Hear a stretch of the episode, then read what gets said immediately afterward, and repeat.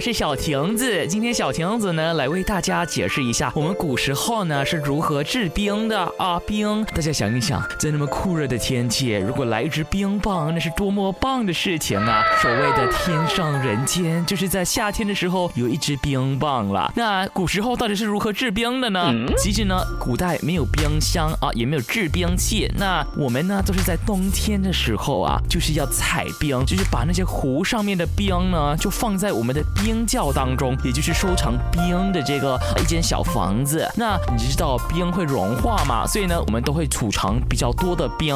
我们已经预计了三分之二的冰会融化，然后呢，我们就把那些冰储在那边，等到夏天的时候呢，哇，我们就拿出来给我们的皇上品尝，让他能够消暑消暑。